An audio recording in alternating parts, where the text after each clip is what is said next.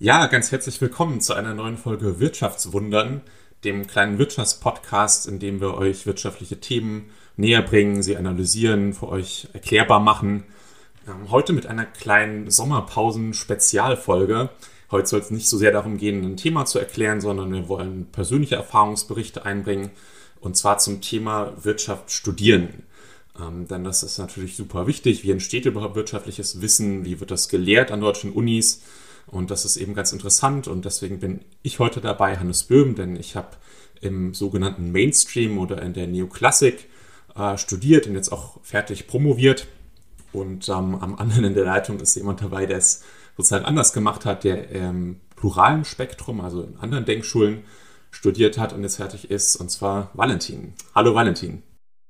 Ja, hallo Hannes. Schön, dass ich heute da sein kann. Ja, schön, dass du da bist. Ähm, ja, wir dachten, wir machen mal eine kleine Spezialfolge zu diesem Thema. Ähm, einfach, weil ich es persönlich auch wirklich manchmal gefragt werde von äh, Leuten, die studieren, ja, ich mache jetzt irgendwie Master. Ähm, sollte ich jetzt vielleicht in einen pluralen Studiengang wechseln oder ist es, ist es okay, an einer, einen normalen VWL-Studiengang zu machen? Und ich denke, es ist auch für alle anderen interessant, weil es ist super wichtig, wie VWL gelehrt wird. Da steckt unheimlich viel drin. Genau, deswegen dachten wir, machen wir mal sowas.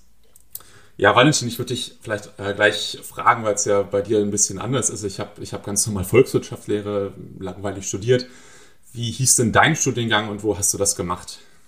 Genau, erstmal kurz nochmal, ich heiße Valentin Sack-Wostkin. Ich bin jetzt wissenschaftlicher Mitarbeiter an der Cusanus Hochschule für Gesellschaftsgestaltung und dort habe ich eben auch meinen Master studiert und der hieß Ökonomie und Gesellschaftsgestaltung voll spannend. Und da würde ich auch gleich anschließen, was hat dich dazu bewogen, ähm, eben als du gesagt hast, du willst Wirtschaft studieren, das eben nicht in einem klassischen VWL, Bachelor, VWL, Master zu machen, sondern zu sagen, nee, ich mache das von so einer pluralen Perspektive.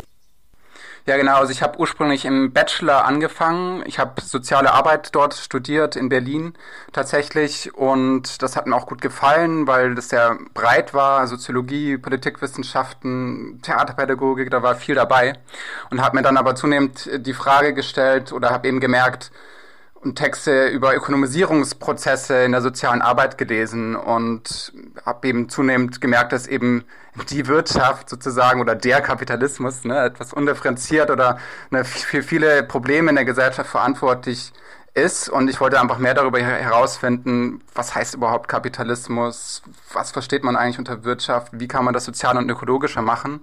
Und habe mich dann eben auf die Suche begeben, wo kann ich da was drüber rausfinden und studieren und bin da eben an die Cusanos Hochschule für Gesellschaftsgestaltung da dran gestoßen. Die hatte sich da erst vor ein paar Jahren neu gegründet, 2014 hatte sich gegründet.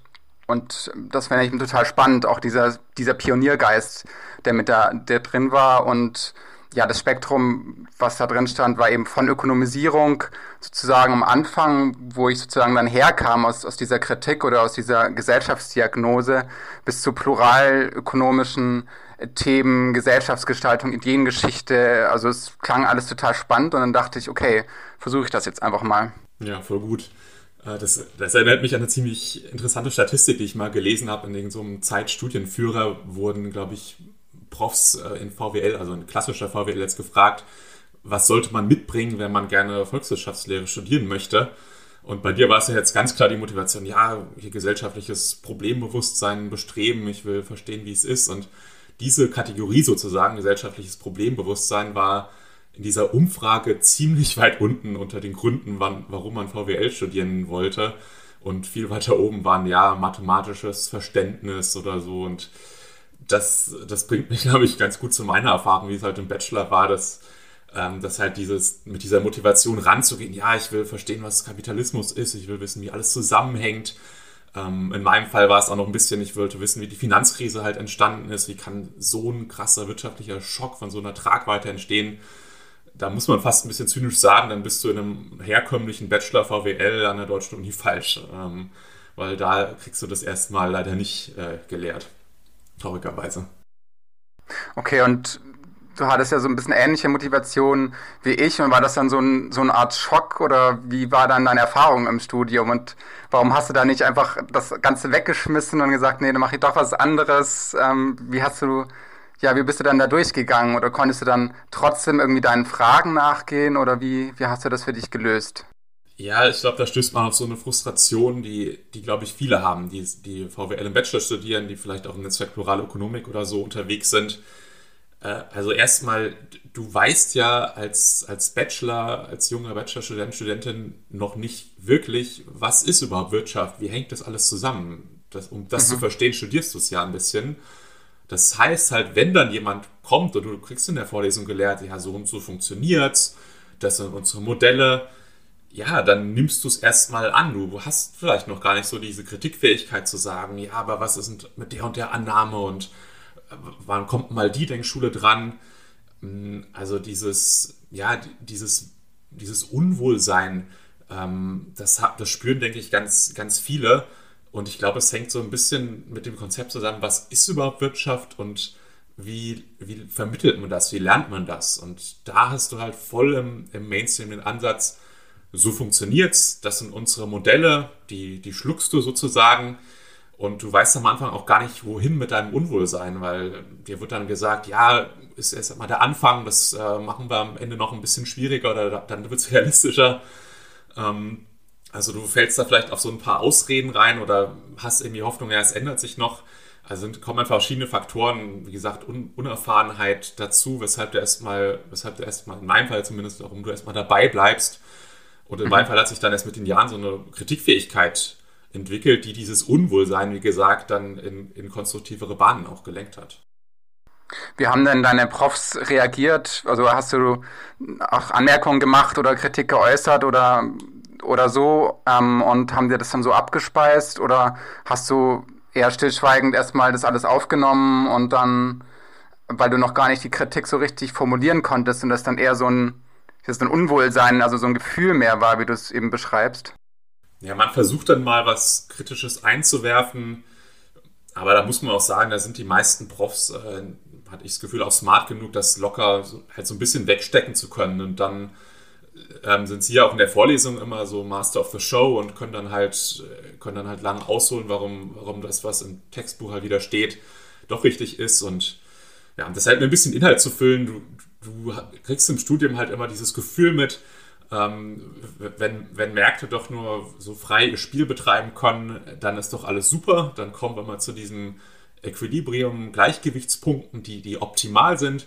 Und eigentlich ist es dann immer so ein typischer Bad Guy, der immer auftritt äh, und der ist versaut sozusagen. Und das sind dann meistens, keine Ahnung, Gewerkschaften, die wollen den Mindestlohn umsetzen, was ganz schlimm ist. Äh, oder es sind Politikerinnen und Politiker, die, die wieder irgendeine Regulierung machen und dann, dann siehst du richtig, wie diese Regulierung an, an Schaden machst du ein Modell, wie, die, wie dann die, die Kurven nicht mehr zusammentreffen. Ja, und so kriegst du halt so eine, eine Wertvorstellung quasi vermittelt, wer, wer, wie gesagt, so die üblichen Bad Guys sind. Und das prägt dich halt un, ungeheim so in deiner Vorstellung von, von Wirtschaft und wie, wie Wirtschaft funktioniert. So baut sich ja dein Bild sozusagen Jahr, Jahr für Jahr auf und das, das prägt dich halt, wie du es vermittelt bekommst. Deswegen wäre auch meine Frage jetzt an dich, wie, wie ist das, wenn man sozusagen gleich was viel Kritisches studiert? Wie, hat, wie ist dieses, was ist Wirtschaft? Ja, wie bekommt man das vermittelt? Wie Wirtschaft funktioniert? Wie gesagt, wenn das gleich an einem ja, pluralen Standort stattfindet, wo viel mehr, vielleicht viel mehr hinterfragt wird, als das jetzt in Mainstream der Fall ist. Ja, bei uns an der Cusanus ähm, war es schon auch so, dass wir uns mit, mit der Neoklassik, also dem ökonomischen Mainstream, beschäftigt haben ähm, aber eben aus einer, aus einer kritischen Perspektive. Und, und dort war eben oder ist eben der Ansatz, ähm, von der ökonomischen Ideengeschichte auszugehen, also sich tatsächlich anzuschauen, von der Antike bis zum Mittelalter, Neuzeit und bis heute, was waren denn eigentlich die Ideen über Wirtschaft? Wie hat man über Ökonomie nachgedacht? Wie hat sich das historisch verändert? Und dann kriegt man sozusagen ganz automatisch mit, dass das eine totale Vielfalt und, und Pluralität hat und dass das eben nicht ähm, ja nur mathematisch modellhaft sozusagen fassbar ist, sondern dass das historisch gesehen eigentlich oft ganz anders gedacht wurde, dass sozusagen auch Wirtschaft früher gar nicht als getrennter Bereich von Gesellschaft gedacht wurde, sondern eben eingebettet in Gesellschaft. Und dass die, ja, die derzeit dominanten Narrative oder das dominante Bild von Wirtschaft eigentlich historisch total jung ist. Und spannend fand ich eben, dass diese ökonomische Ideengeschichte eben eingebettet war in, in Kulturgeschichte äh, und äh, historische Kontexte. Das heißt, man hat wirklich so eine Vorstellung, Gefühl und Bilder davon bekommen, wie war das damals im Mittelalter?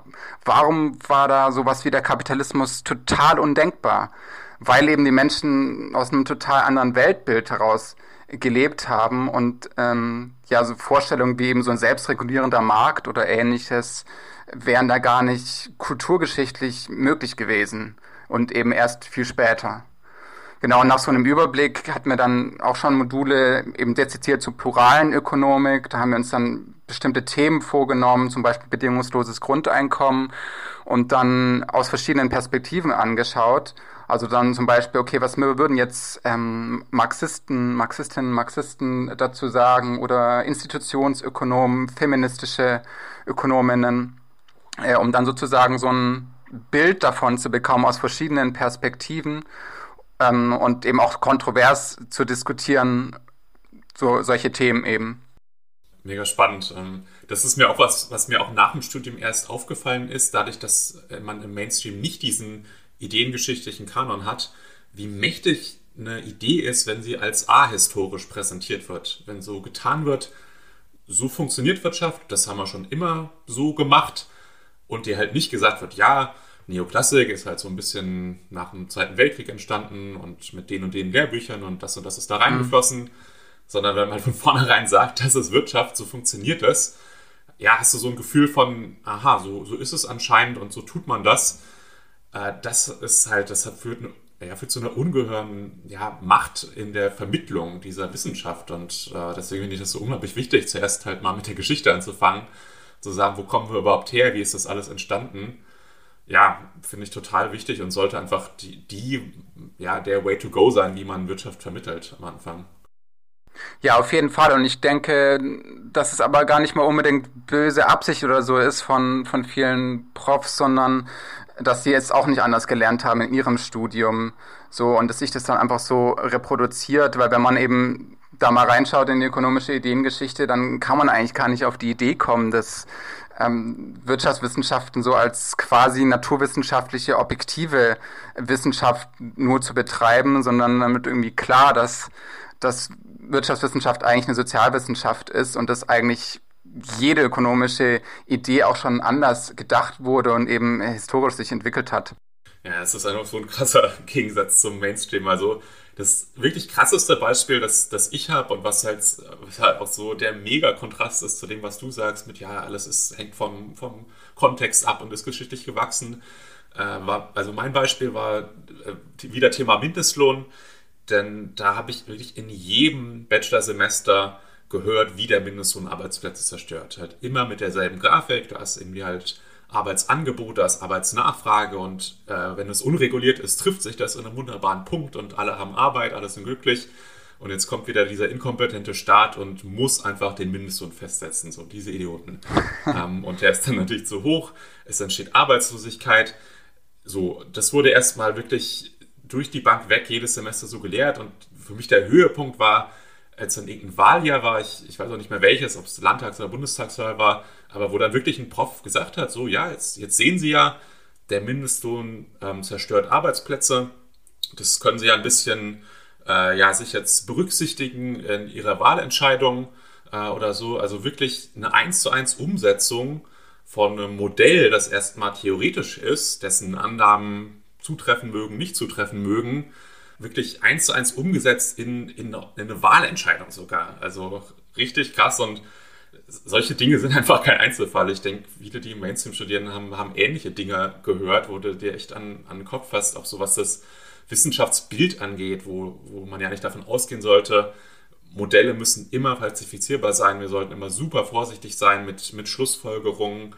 So, das, das ist halt echt im, in den vielen, in vielen ähm, Bachelor-Studiengängen nicht, so nicht, nicht gegeben. Ich will es auch nicht verallgemeinern, es gibt auch Profs, die die, die setzen sich für eine gute Lehre ein, die auch, die, die lassen Diskussionen zu, aber ich habe halt echt auch viele solche Geschichten selbst gehört und wie gesagt auch selbst erlebt. Also es ist definitiv keine Seltenheit. Ja, ich finde, an deinen Beispielen sieht man eben gut, dass Wirtschaftswissenschaften eigentlich immer politische Ökonomie ist. Also es gibt eigentlich, mir fällt eigentlich nichts ein, wo, wo, wo es nicht politisch ist eigentlich. Und ähm, ne, aber dann wird sozusagen nach außen gesagt, nee, nee, das ist total objektiv äh, und, und neutral oder so. Ähm, ja, oder, glaub, oder was auch immer interessant ist, es wird das in der Neoklassik wird es als neutral hingestellt, aber wenn dann mal ganz ausnahmsweise jetzt über den Herrn Keynes oder so oder über Marx geredet wird, dann, dann kommt wieder so die Vorsicht. So, ja, Keynes hat damals gesagt und vermutet und da wird jetzt gründlich hingeguckt, so was, was der gesagt hat und was für, auf welche Schlussfolgerungen er gekommen ist. So, Alter, da wird dann eine Kritikfähigkeit an den Tag gelegt, die hast du im, in, im normalen, in den normalen Modellen, die dir gelehrt werden, wieder überhaupt nicht mehr. Mhm. Ja. ja so mach, deinen Punkt, mhm. mach deinen Punkt fertig, sorry, ich habe dich unterbrochen. Nee, nee, alles gut. Ähm, mein Punkt wäre nur gewesen, noch ergänzend hinzuzufügen, dass wir eben ja, dass es eben zentral ist, dass es nicht nur andere Inhalte gibt oder Studierende eben mit pluralen Inhalten in Berührung kommen, sondern eben, dass das Wissenschaftsverständnis eben sich auch verändern muss. Da gibt es ja die Konzeption einer transformativen Wirtschaftswissenschaft, ähm, das ja, das eben explizit macht, dass eben Wissenschaft eben politisch ist. Ne, also je nachdem, was man beforscht, mit welchen Fragestellungen und so weiter. Ähm, und Wirtschaftswissenschaft muss ja nicht dann sozusagen sagen, wie im Einzelnen eine Gesellschaft aussehen soll oder ob jetzt Mindestlohn gut oder schlecht ist, aber kann eben Möglichkeiten aufzeigen, wie Lars Hochmann, ein Prof bei uns, immer sagt, ähm, Wirtschaftswissenschaft als Möglichkeitswissenschaft. Und das finde ich eigentlich ein ganz schönes Verständnis davon. Ja, das drückt es echt gut aus. Oder was eben das, das Mindeste sein sollte, jetzt wieder Beispiel Mindestlohn dass du halt mehrere Modelle da, da hinstellst und die vergleichst und du prüfst halt kritisch die Annahmen, okay, was steckt da drin und wie gut sind die jetzt erfüllt. Also mag ja sein, dass eine Annahme vielleicht nicht erfüllt ist, ist aber nicht so kritisch. So, und das, das klopfst du halt ab. Oder dann bringst du halt auch mal ähm, früher die Daten rein, sagst, was ist da gerade die Forschungsgrundlage. Da wirst du nämlich, ich bleibe jetzt beim Thema Mindestlohn, da wirst du nämlich einige Paper finden, die sagen, ja, wir finden anhand sehr valider ähm, statistischer Methoden eben nicht, dass der Mindestlohn Arbeitsplätze zerstört. So, und das, sowas kommt halt auch im Mainstream dann gern mal auf, hier, vorletzte Folie. Äh, übrigens, in der, die, die, Daten sagen das und das, ähm, was halt dann auch immer reichlich spät kommt und nachdem du das Modell halt schon durchgekaut hast, dass sowas halt viel eher kommen muss und ähm, ja, einfach ein Nebeneinander da sein muss der Methoden, der Modelle. Ja, es sollte, denke ich, sollte, denke ich, hoffentlich klar sein. Ja, oder eben, was die Gosanos eben besonders stark macht, eben zu sagen und auch Wirtschaftswissenschaft jenseits von Modellen zu denken. Das ist immer ganz witzig, weil Menschen, die im Bachelor zuerst sozusagen äh, dorthin kommen, denken dann oft so, ja, wie Wirtschaftswissenschaft ohne Modelle, das geht ja überhaupt nichts, aber ein total breites Spektrum der Wirtschaftswissenschaften ähm, braucht überhaupt keine Modelle oder hat eben ganz andere Ansätze, ne? also mit auch qualitativen Methoden, Befragungen, empirisch fundiert und so weiter und so fort. Ja, da würde ich, würd ich gleich mal ähm, nachhaken. Wie wird das bei euch dann gelehrt? Mhm. Also wie geht es dann sozusagen bei euch weiter, nachdem ihr die verschiedenen Denkschulen und die Wissenschaftstheorie kennengelernt habt? Ähm, ja, in meinem Studiengang war das so, wir hatten dann eben äh, zur pluralen Ökonomik, wie schon gesagt, einiges dann auch zur Institutionsgestaltung, also dann eben konkrete Institutionen in, in, die, in der Gesellschaft in den Blick zu nehmen und aus verschiedenen Perspektiven zu schauen, wie kann man die gestalten, Institutionen, Theorie und ähnliches. Und dann Wirkungsforschung ist auch ein ganz wichtiger Aspekt, wo wir uns die Geschichte des Neoliberalismus eben anschauen. Also der von, ja, eben vor allem von den 70er Jahren, aber schon, schon vorher eben vorbereitet, von den Ideen her sozusagen sich durchgesetzt hat mit, ja, mit der Idee dieses freien Marktes oder eingebetteten äh, Marktes. Und da wird dann sowas thematisiert wie eben Netzwerkforschung, welche Thinktanks standen dahinter, was waren die Bedingungen der Möglichkeit, dass sich das neoliberale Denken äh, in der Gesellschaft durchsetzen konnte aber eben auch wieder historisch eben geschaut, ähm, dass es eben auch viel Zufall war oder eben Kontext war, warum das passieren konnte. Und dann im, ja, nach hinten raus sozusagen vor allem eben auch im Hinblick auf sozialökologische äh, Gesellschaftsgestaltung. Was, was gibt es eben dort für Ansätze? Wie kann Wirtschaft eben auch aussehen? Wie können Institutionen eben anders gestaltet werden? Naja, also gerade Stichwort äh, Commons beispielsweise äh, und viele andere Ansätze. Ja, cool. Und wie gesagt, methodisch ist es dann auch eben nicht nur Modelle, nicht nur Mathe, sondern vielfältig. Genau, also die, die Mathe und die Modellierung und so, das ist eher am Anfang, um einen Einblick eben zu bekommen, wie Standard VWL eben aussieht, aber eher aus einer kritischen Perspektive. Ähm, das hat es Vor- und Nachteile, wenn man das schon vorher studiert hat. Ähm, also wenn man vorher nicht VWL studiert hat, dann ist das vielleicht ein bisschen schwieriger da, da einzusteigen oder in die gleiche Tiefe einzusteigen wie jemand, der wie du eben das schon im VWL Bachelor gemacht hat. Auf der anderen Seite hatten wir viele Kommilitonen, die eben auch VWL studiert haben, die hatten dann oft Schwierigkeiten, dieses De-Learning, ne? also dann Sachen, die sie für selbstverständlich genommen haben, wurden dann plötzlich vor ihren Augen dekonstruiert oder ne, wo, wo, wo dann so richtig Aha-Momente hatten, was dann auch nicht unbedingt so einfach ist oder eben oder auch total spannend sein kann. Ja, cool. Was waren so klassische Aha-Momente, die viele Leute hatten, die, die einen klassischen VWL-Bachelor gemacht haben? Puh, da müsste ich kurz nachdenken. Ähm, ja, ich glaube, ich glaube, diese, diese Grundsatzkritik der, der Modellierung, also zum Beispiel von, von dem An Angebot-Nachfrage-Diagramm, was ich glaube, jeder hier und jede, die VWL studiert hat, kennt das ne, mit, den, ähm, mit dem Kreuz Angebot-Nachfrage und dann pendelt sich das ein und Gleichgewicht und der vollkommene Markt und sowas. Und dann sozusagen diese Fundamentalkritik, dass diese oder solche Modellierungen einfach gar nichts mit der Realität eben zu tun haben, sondern einfach nur ein Modell ist, äh, was dann sozusagen aber auch auf die Realität angewendet wird.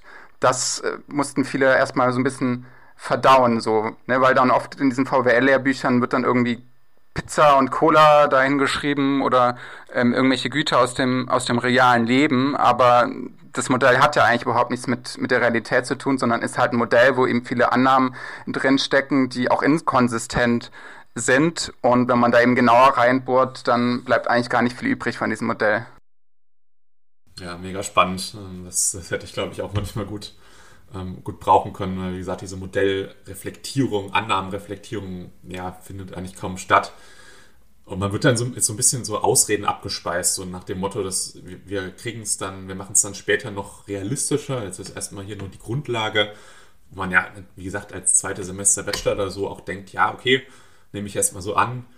Aber jetzt als jemand, der zu Ende studiert hat, würde ich sagen, da ist nicht viel dahinter, hinter diesem Argument. Also das, das kann ich sozusagen spoilern.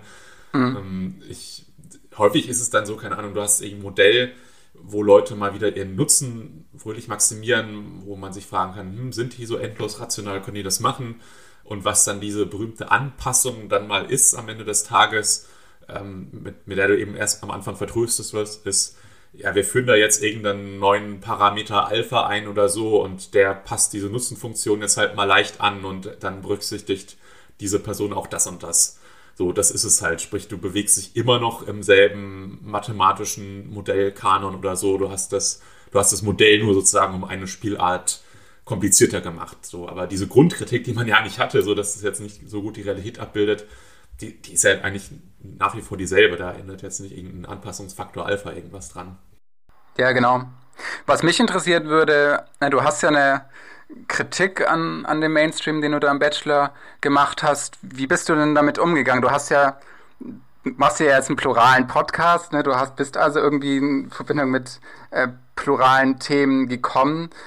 Wie hast du das für dich gemacht, dass du dich da so durchgesneakt hast? Und was würdest du vielleicht Studierenden raten, die in einem VWL-Studium stecken? Wie, wie sollen sie damit umgehen, wenn, wenn sie ja in diese, diese VWL-Welt sozusagen eintauchen oder eingetaucht sind. Ja, das ist halt echt die Frage. Also, wenn ich an Bachelor zurückdenke, muss ich sagen, das ist, war schon hart. Das war echt hartes Brot dabei. Da muss man, da muss man vielleicht echt Glück haben, dass man an der Uni ist, wo wirklich, auch wenn es Neoklassik ist, wo zumindest Wert gelegt wird auf eine einigermaßen gute Lehre, wo Leute nicht nur das Textbook runterbeten, so, aber wo ich mich dann wohler gefühlt habe, war dann schon im Master, auch wenn der auch äh, klassische VWL war, denn da war dann, also da würde ich vielleicht zumindest anfangen zu differenzieren, da hatte ich dann zumindest Module, die waren jetzt nicht nur reines Mathe-Ding, sondern das war dann auch wirklich, ja, internationales Finanzsystem, was, wer sind wichtige Akteure, was sind wichtige Zusammenhänge, bisschen, bisschen Modelle, bisschen Diagramme, aber halt nicht mehr im Vordergrund, so dass, auch, dass ich auch da wirklich was mitnehmen konnte. Mhm. Dann kommt so ein bisschen Faktor rein, wie ähm, kann ich, habe ich Profs, wo ich mal eine, eine, coole Hausarbeit schreiben kann, kann ich zu meinem Makro-Prof gehen und sagen, ja, ich mache meine Hausarbeit über Degrowth-Modelle. So, dass, solche Sachen sind, sind wichtig, können einem, ja, können einem so ein bisschen Pluralismus ins Studium bringen. Ähm, Wahlmodule sind wichtig, kann ich irgendwie in andere Fächer gehen, in, in, Soziologie, in Politik, kann mir, kann mir darüber ganz andere Theorien geben.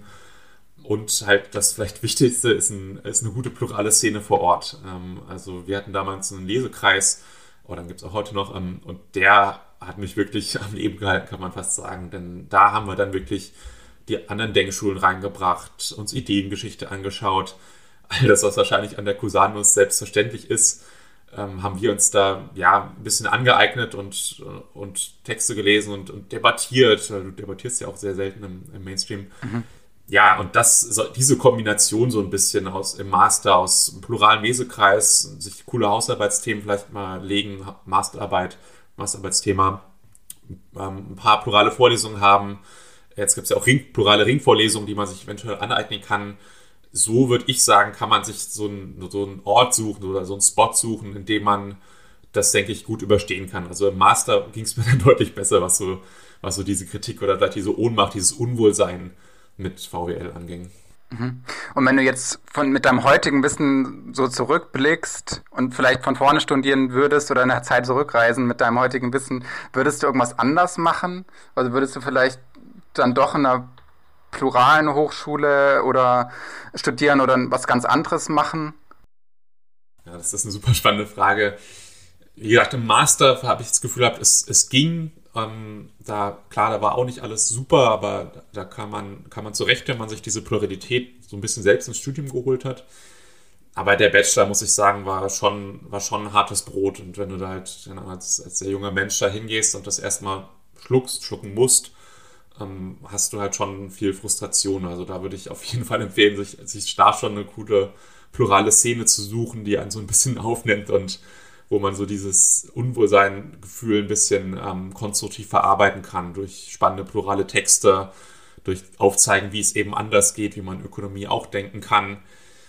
Das sollte das schon, also das, dadurch kann man sich um, auf jeden Fall um einiges leichter machen. Ob ich, ob ich selbst das jetzt genauso machen würde im Rückblick, Weiß ich nicht, aber es, es spricht auf jeden Fall einiges dafür. Mhm. Ja. Da, da würde ich dich jetzt fragen, ähm, bist du jetzt, siehst du dich als vollkommen ausgebildeten Ökonom oder ist in dir auch was so sagt, so ja, ein bisschen Lust auf Neoklassik oder zumindest mal zu sehen, äh, hättest du auch gehabt? Also hast du das Gefühl, der, dir hat da jetzt ein bisschen was gefehlt oder denkst du, du bist, ähm, du hast alle Ecken und Enden des VWL-Studiums ganz gut abgegrast? Naja, ich glaube, Wirtschaft, VWL ist so ein breites Feld. Ich weiß nicht, wer von sich behaupten kann, das in jeder Hinsicht durchdrungen zu haben. Also würde ich das sozusagen auch nicht von, von mir behaupten. Ähm, was die Neoklassik betrifft, ich habe die ja, wir haben die ja angeschaut im, am Anfang des Masterstudiums. Das heißt, ich habe schon einen Eindruck davon, eben nicht in der gleichen Tiefe und so wie, wie du und andere vielleicht. Klar, vielleicht hätte ich da noch spannend gefunden, Verhaltensökonomik mehr kennenzulernen, die ja schon auch zum Mainstream gehört, teilweise aber auch ein bisschen in heterodoxen Bereich gezählt wird oder so, aber ähm, also wenn ich zu viel Zeit übrig hätte, würde ich mir tatsächlich eher noch aus dem heterodoxen Bereich Sachen näher anschauen. Ähm, da gibt's ja auch eine totale Vielfalt und ähm, bei zwei Jahren Master und ne, seither habe ich natürlich auch noch weiter mich mit Sachen beschäftigt, äh, hat natürlich nicht ausgereicht, um, um alles, was mich interessiert, ähm, in der Tiefe weiter durchdringen zu können. Also da, genau, da gibt's noch viele spannende Themen, aber ich glaube, die Neoklassik gehört jetzt nicht dazu, ähm, wo ich unbedingt in die, nochmal in die Tiefe gehen wollen würde. Ja, spannend. Also, um mal bei, also bei mir jetzt weiter zu gehen, um und auch mal um die Neoklassik zumindest etwas zu verteidigen, da wo ich jetzt noch zumindest etwas mehr differenzieren würde, wäre jetzt während meiner Promotion, mhm.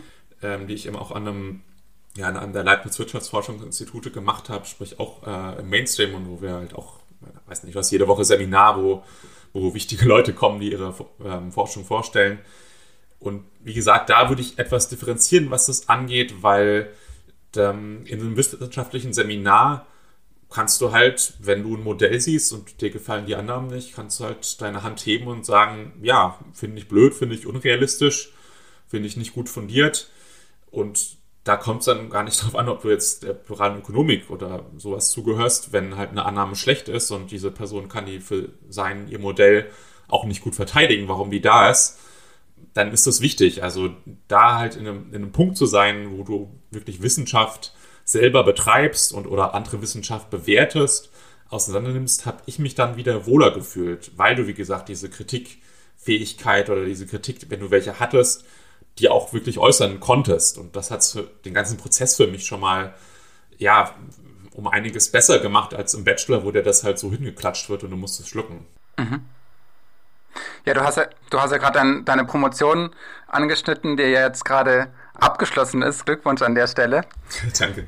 Ähm, genau, da wird mich äh, natürlich interessieren, was hast du da genau gemacht? Also, weiß nicht, ob du das ein bisschen runterbrechen kannst, dass es für jeden verständlich ist. Das würde mich interessieren, was hast du da gemacht und ja, wie kann man vielleicht auch modellökonomisches Denken sinnvoll nutzen aus deiner Perspektive? Ja, ähm, das würde ich vielleicht mit einem anderen Punkt verbinden, den ich auch machen wollte. Also ich habe ja vor allem empirisch ähm, promoviert, sprich mit, mit Daten gearbeitet, statistische Modelle, Regressionen gemacht. Äh, und zwar im Finanzmarktbereich. Ich hatte gesagt, ich hab, wollte ja eigentlich studieren, um die Finanzkrise zu verstehen. Und eins meiner Paper also ich habe ja mehrere Paper gemacht. Äh, eins ist zum Beispiel über die Folgen von Klimawandel auf ähm, Finanzmärkte, gerade Finanzmärkte für, für Staatsanleihen und die Nachhaltigkeit von Staatsschulden, äh, welche Auswirkungen eben Klimawandel auf solche Märkte haben könnte, ähm, vor allem im globalen Süden. Ähm, und um zu gucken, wird Klimawandel beispielsweise schon eingepreist und wie wichtig ist das? Und das führt mich so ein bisschen zu dem Punkt, Arbeit mit Daten, empirische Arbeit. Ähm, weil da würde ich beim Pluralismus wieder sagen, da würde ich mir eigentlich mehr Entwicklung oder mehr Haltung wünschen. Weil ich hatte so ein bisschen das Gefühl, ähm, viele, viele Leute, die sich als plurale Ökonomen bezeichnen würden, haben nicht so richtig das Verhältnis, sage ich mal, zu empirischen oder statistischen Modellen, die für mich jetzt erstmal nicht so sehr zu einer Denkschule gehören, weil du testest ja einfach was mit Daten. Da weiß ich nicht, ob das jetzt von vornherein Neoklassik ist oder was auch immer ist. Und ja, es, ich habe ja schon angedeutet, es gibt zum Beispiel Papiere, die haben gezeigt, dass Mindestlöhne eben nicht zu Arbeitsplatzverlusten führen und die das eben gemacht haben mit sehr umfangreichen Datensätzen, mit, mit sehr guten Analysen oder überzeugenden Analysen. Klar, die sind auch nicht perfekt, will ich auch nicht hier sagen, dass das alles Gold ist. Aber wo ich eben schon sagen würde, wenn, wenn so ein statistisches Paper mir glaubhaft zeigt, Mindestlöhne zerstören keine Arbeitsplätze, dann ist das für mich schon, schon erstmal glaubhaft. Und ja, diese empirische Forschung, die einfach im Mainstream sehr dominant ist, habe ich manchmal das Gefühl, da hat Pluralismus nicht so richtig eine Haltung entwickelt. So vielleicht erstmal als These oder wie siehst du das vielleicht? Hm, das ist schwer zu sagen. Ich habe jetzt nicht den kompletten Überblick über, über die plurale Szene, aber kann mir schon vorstellen, dass es eben herausfordernd ist, wenn man jetzt zum Beispiel ökologischer Ökonomen, Ökonomin ist, äh, dass man dann sozusagen nicht auch, auch noch gleichermaßen Expertin sozusagen ähm, in diesen empirischen Fragen oder bei diesen neoklassischen Modellierungen sein kann. Ähm, aber ja, das ist, du sprichst schon ein wichtiger Punkt an, ne? was, was heißt Pluralismus? Also das heißt eben vielleicht auch ein, ein Spektrum sozusagen zu kennen, eben auch Modelle oder statistische Methoden, die einem vielleicht jetzt nicht gleich so eingängig sind und die Lieblingsmethode, aber die man eben trotzdem als, als wichtig anerkennt. Da, da würde ich dir schon zustimmen, dass, dass das sinnvoll ist, dass man, ja, Pluralismus heißt eben plural und nicht nur ähm, Neoklassik zu kritisieren und, und seinstark zu machen, ähm, sondern eben eine Vielfalt an, an Methoden eben zuzulassen und da ist eben sind empirische Methoden total wichtiger Baustein davon. Also sehe ich auch so. Es sollte jetzt auch keine irgendwie Fundamentalkritik sein. Im Gegenteil, ich sehe ja auch als plurale Ökonomik im Idealfall lernst du alle Denkschulen kennen, lernst du alle gängigen Methoden kennen und du kannst für dich rauspicken, was du überzeugend findest, wo du mehr wissen willst, so und wo du dich spezialisieren willst, wenn du in eine wissenschaftliche Karriere gehst. Ja, das, aber das war vielleicht so ein bisschen eine, eine Mini, nicht Kritik, aber vielleicht eine offene Position vielleicht von Pluralismus um da gleich weiterzumachen, um halt auch mal vielleicht Pluralismus zumindest zu kritisieren oder wo es vielleicht noch offene Punkte gibt, war, war so ein Beispiel, was ich mir überlegt habe, ist, ist sind so direkte policy-relevante Maßnahmen. Also wenn ich mir das Beispiel überlege, hier ist es März 2020, wir haben Corona-Krise ähm, und ich bin jetzt Finanzminister. So, und ich, ich sehe im Finanzmarktbereich, boah, da, ist, da sind riesige Schocks, da, sind, da ist eine totale keine Ahnung, die ganzen Aktienmärkte gehen runter und viele Experten sagen mir, das gibt jetzt, keine Ahnung, eine Riesenbankenkrise und, ähm, und so weiter. So, und ich bin Finanzminister und ich habe jetzt die Frage, wen rufe ich an? Wo hole ich mir ökonomischen Rat? Und da hatte ich so ein bisschen das Gefühl, da fallen mir jetzt konkret im pluralen Bereich jetzt diesem Thema nicht die allermeisten guten Köpfe ein. Oder Leute, die mir vielleicht was Allgemeines sagen, dann kann ich irgendwelche Postkensianer anrufen, die sagen, ja, Finanzmärkte folgen einem Boom-Bust-Zyklus, wo ich denke, ja, super wichtig, relevant, aber jetzt hier bei, bei meinem Problem at hand nicht so hilfreich. Und da jetzt bei dem Bereich zu bleiben, würden mir dann eher Leute Mainstream einfallen, die, die ich äh, anrufen würde. So, also wie siehst du das? Ist das vielleicht noch etwas, wo sich Pluralismus noch weiterentwickeln muss? Mit was kann man im, im jetzigen Fall für relevante politische Maßnahmen treffen, jenseits einer Grundsatzanalyse? Zunächst mal, diese Pluralismusdebatte haben wir ja deshalb, weil ähm, die Wirtschaftswissenschaften zu einseitig sind und eben dominiert werden durch einen bestimmten Mainstream. Und klar, plurale Ökonomen sind in der Minderheit, aber das liegt eben ja auch daran, dass eben durch, also dass sie eben ähm, das oft das Nachsinn haben in Berufungsverfahren für Professuren, bei Förderung, bei der Anerkennung ihrer Paper in wissenschaftlichen Journals und so weiter. Und da ist eben auch Wissenschaftspolitik unter anderem eben gefragt, dass sich das eben ändert, sodass es eben ja, so, so dass eben, eben mehr Institute einfallen und, und Profs und Ökonominnen und so weiter, die eben auch für policy-relevante Maßnahmen ähm, angerufen werden können. Ich glaube, die gibt es auf jeden Fall. Also beispielsweise die Modern Monetary Theory, die ihr, ihr ja auch schon in eurem Podcast das eine oder andere Mal angesprochen habt, die wird ja jetzt bekannter und ähm, die sagt ja schon äh, ganz klare Aussagen, policy-relevante Aussagen, dass man zum Beispiel, dass der Staat grundsätzlich unbegrenzt eben Geld ausgeben kann, gerade in, in Krisen und für die sozial-ökologische Transformation und so weiter. Ähm, also da gibt es schon einiges. Ich glaube, es hängt eben auch ja, mit der ganzen Förderlandschaft und der institutionellen Diskriminierung, will ich fast sagen, des pluralen Spektrums zusammen, dass, dass es eben nicht so viele namhaften Ökonominnen gibt, die dann einem Finanzminister einfallen. So. Ja, mega wichtig. Also über den As Aspekt Wissenschaftsinstitutionen, Wissenschaftsförderung äh, könnten wir auch eine eigene Sendung machen. Deswegen vielleicht das Beispiel von mir etwas, etwas zynisch gewählt, aber ja, das ist, das ist natürlich der, sehe ich auch so, dass das der Hintergrund ist, dass weil plurale Forschung, die viele Denkschulen eben noch nicht so die Akzeptanz, die, Breite haben, klar, können sie auch polit politische Beratungen noch nicht so breit durchführen. Ähm, also es ist irgendwie dann so ein Teufelskreis. Also bin ich, bin ich da auch bei dir. Aber es gibt ja inzwischen auch schon einiges mehr. Also zum Beispiel das So-Institut, was sich kürzlich gegründet hat, oder vor ein paar Jahren oder so, die machen ja explizit ähm, Policy-Beratung auch auf EU-Ebene so zum, zum Thema Postwachstum und ne, wie kann man Institutionen umgestalten, so dass die Gesellschaft eben nicht mehr ähm, von, von Wachstum abhängig ist und so weiter.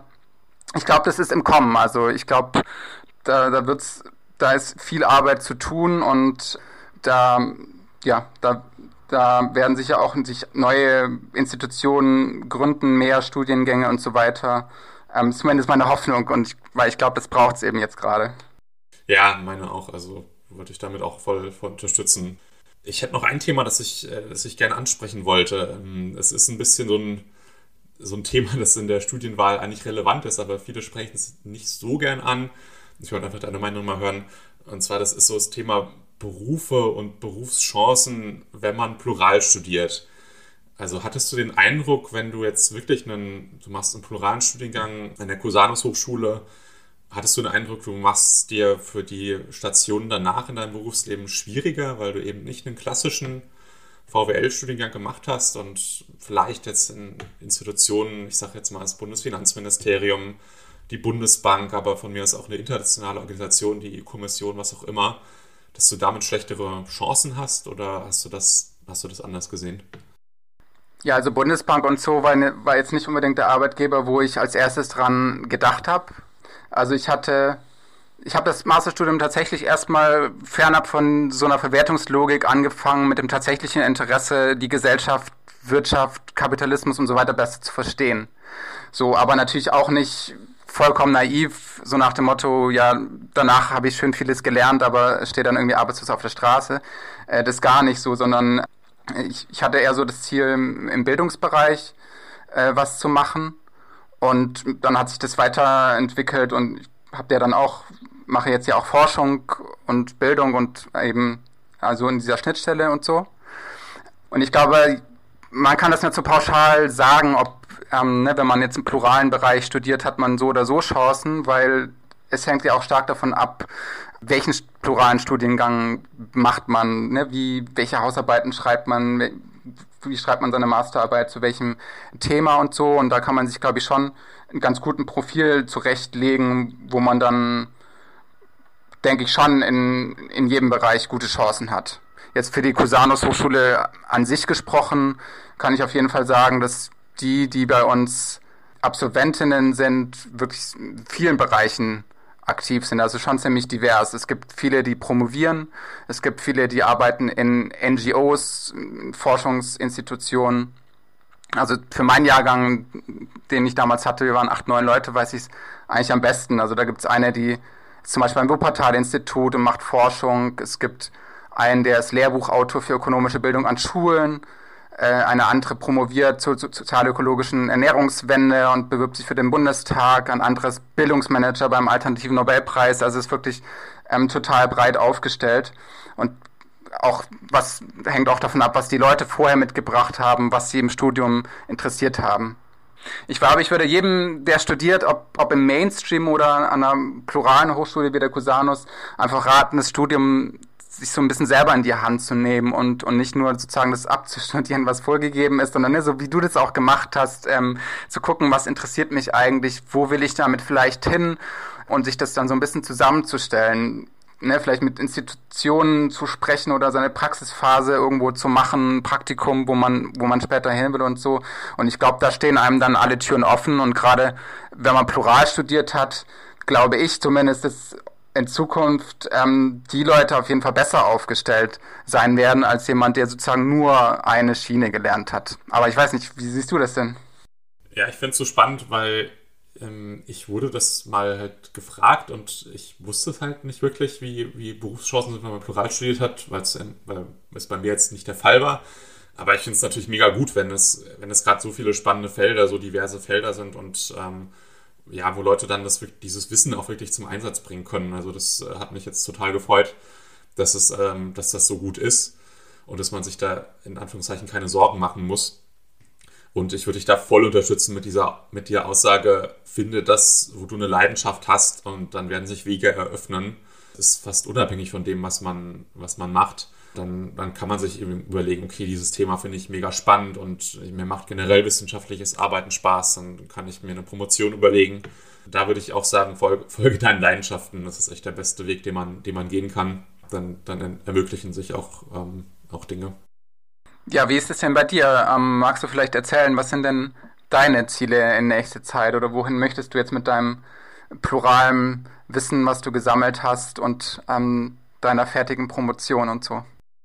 Also mir ging es so, ich habe ja ein paar Institutionen jetzt genannt, wie Finanzministerium, Bundesbank und so. Da ist, da ist jetzt aber auch mein, meine Erfahrung, auch wenn du bei irgendeiner Institution sagst, da stehe ich jetzt ideologisch, wie auch immer, nicht hundertprozentig dahinter, ich würde sagen, mach trotzdem die Erfahrung und geh hin, wenn du es kannst. Also selbst wenn du sagst, das, keine Ahnung, die finde ich jetzt in der Vergangenheit eher doof. Ich finde, da kann man trotzdem super viel, viel lernen und keiner zwingt dich dazu, einen Job ähm, für den Rest deines Lebens zu machen.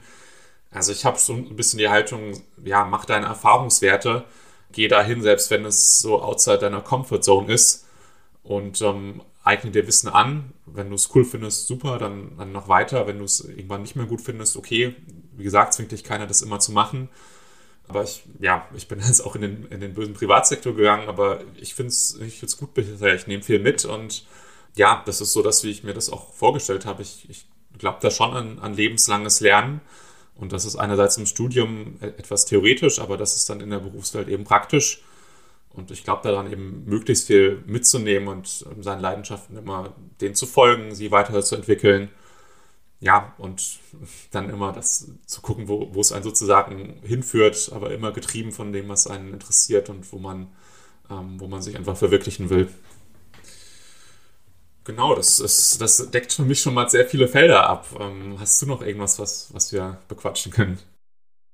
Ja, mich würde tatsächlich interessieren, aber vielleicht ist es auch zu große Fragen, aber wir stehen ja zur umfassenden sozialen und vor allem gerade auch ökologischen Herausforderungen wie Klimakrise, Ungleichheit, Armut und so weiter. Was würdest du sagen? Was ist jetzt der Next Step, was es gesellschaftlich braucht? Und vielleicht auch in Bezug auf die Wirtschaftswissenschaften, aber auch vielleicht darüber hinaus. Wow, okay, das sind wirklich nochmal die ganz großen Fragen am Ende. Ja, also wir haben es ja schon angedeutet, ich, für mich ist die Idealvorstellung, es gibt an der Uni ein Nebeneinander von Methoden. Und äh, alles wird mir mal erstmal präsentiert, es wird mir gesagt, wo es herkommt, wird mir gesagt, was für Annahmen und einfach für Logiken so dahinter stehen. Und dann kann ich mich spezialisieren und mir das aussuchen, so, und ähm, dann kann ich eben auch in, in Sachen Klimakrise und Transformation gucken, okay, welche Denkschulen, denke ich, haben hier die besten Konzepte und kann mich da ähm, spezialisieren, kann es für mich erfolgen. Ähm, und das ist dann auch, das führt dann ganz fast, automatisch schon zu dem Wettbewerb an Ideen, den wir jetzt, denke ich, eben, eben brauchen, was die besten Konzepte sind. Da ist auch klar, Neoklassik ist irgendwie mal wieder sehr marktbasiert, denkt, okay, CO2-Preis ausreichend hoch, äh, alles gut. So, und da müssen eben, denke ich jetzt persönlich, müssen eben auch andere Denkschulen reinkommen, die sagen, nee, es braucht auch Anpassungsmaßnahmen neben der reinen ähm, Marktlogik. Ich äh, denke, bin zwar auch für einen höheren CO2-Preis, aber trotzdem auch es einfach noch eher, eher nicht monetäre oder nicht auf Märkten abgebildete Anpassungen ähm, und äh, Auffangmechanismen, die soziale Härten abfedern, andere gesellschaftliche Konzepte. Also es ist einfach nicht alles getan mit den get the prices right, wie es in der in Mainstream so oft ähm, heißt, und dann passt sich schon alles an. So. Aber wie gesagt, die Grundlage ist einfach dieser Wettbewerb an Ideen, das Nebeneinander von Denkschulen. Und ich denke, das wäre auch für diese ganzen Transformationsfragen unheimlich befruchtend, ähm, ähm, wenn wir das, äh, wenn wir das hätten und dann einfach einen ehrlichen, ja, einen ehrlichen Diskurs führen könnten über die besten Konzepte im Angesichts wirklich von, ja, von einer ökologischen Katastrophe, die kommt, wenn wir nichts tun. Aber es ist eine große Frage, deswegen würde ich es auch gerne zu dich, an dich zurückspielen, denn du bist ja auch spezialisiert in, äh, in Narrativen und ähm, ja, in, in diesen Denkschulen und was sie implizieren, so ein bisschen zu kategorisieren. Also da bist du ja auch Experte, deswegen gebe ich da gerne auch den Ball an dich zurück. Ja, ich würde voll unterschreiben, was du so gesagt hast. Was mir gerade wichtig ist, ist so diese Vielfalt des Wirtschaftens. Also, dass die eben sichtbarer werden muss und, und gestärkt werden sollte. Ich habe da so ähm, mit Hannah Heller zusammen so ein kleines Bild entworfen, die Kleeblattökonomie. Also eben im Sinne von, dass eben ein Blatt das Monet, die monetäre Denkform oder die Monet, das monetäre Metanarrativ eigentlich gerade am dominantesten ist. Ne? Also mit Markt, Marktwirtschaft, mit Sharing-Ökonomie und solchen Sachen, wo dann vom Marktmechanismus gesprochen ist, wird und was du eben gerade so genannt hast. Aber daneben gibt es eben auch viele Formen des Wirtschaftens, denen eben eine demokratische Denkform zugrunde liegt. Sei es Regionalwert-AGs, die Gemeinwohlökonomie, die Unternehmen anders bilanzieren möchte, aber eben die auch wieder einen demokratischen Diskurs etablieren möchte über die Art unseres Wirtschaftens, Verantwortungseigentum und ähnliches.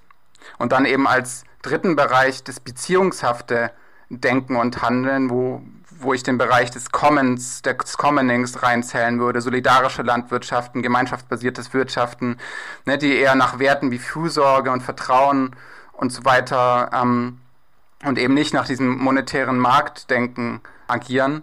Und ich glaube eben, dass es wichtig ist, eben alle diese Bereiche des Wirtschaftens in den Blick zu nehmen und vor allem eben die demokratischen beziehungshaften Denk- und Handlungsformen eben zu stärken. Und ich denke, das geht eben nicht nur damit, wenn diese kleinen Gemeinschaften und Initiativen ja alleine aktiv sind, sondern da braucht es eben alle und da braucht es eben auch einen, einen Staat, ähm, der, der die fördert und einen gesellschaftlichen Dialog darüber. Und da müssen wir erstmal sichtbar machen, dass es diese Vielfalt des Wirtschaftens gibt. Weil oft ist ja immer nur von Markt die Rede oder von Markt versus Staat. Und diesen Dualismus zu überwinden, halte ich für zentral, um eben die anstehenden Krisen ja irgendwas entgegenzusetzen. Mega wichtig. Wow, ähm, das war jetzt echt eine Menge. Ich würde sagen, wir können so langsam auf die Zielgerade einbiegen. Aber Valentin hat mir super viel Spaß gemacht. Ich hoffe, wir konnten Leuten, die vielleicht darüber nachdenken, was für ein Master sie machen wollen, ähm, wo sie sich sehen, konnten wir so ein paar Erfahrungswerte und Tipps an die Hand geben. Aber auch jenseits davon fand ich es gerade super spannend, über diese Transformationskonzepte mit dir zu besprechen, zu besprechen und eure Kleeblattökonomie. Vielleicht eine kleine Anspielung auf die Donutökonomie oder ein, ein Gegenentwurf? Ja, vielleicht äh, eine Ergänzung, weil mir eben bei, bei Donut aufgefallen ist, da gibt es eben diese verschiedenen Bereiche, aber das Zentrale ist uns eben, was ist nämlich die Denklogik darunter, weil der Staat kann ja genauso monetär nach Gewinnmaximierungs Marktkriterien wirtschaftlich handeln oder Ausschreibungen machen. So, deswegen hilft es nicht sozusagen, wenn wir den mehr reinnehmen, sondern wir müssen dieses grundsätzliche ähm, ökonomische Denken und Handeln verändern. Aber ich gehe dann zu sehr wieder in die Tiefe rein. Mir hat es auch total Spaß gemacht, äh, mit dir heute zu reden. Genau, und ich hoffe, bin gespannt auf weitere Wirtschaftswundern Folgen, die kommen werden. Ja, vielleicht ja zu dieser Kleberökonomie hat mich jetzt äh, total ähm, angesprochen. Wir sind ja noch ein bisschen in der Sommerpause. Aber wir werden uns auf jeden Fall mit neuen Folgen zurückmelden. Von daher nochmal vielen Dank, Valentin. Danke an alle, die zugehört haben. Wir freuen uns auch auf Feedback, wenn ihr andere Erfahrungsberichte hattet. Genau, aber ansonsten würde ich immer sagen, bis bald. Bis bald, danke dir.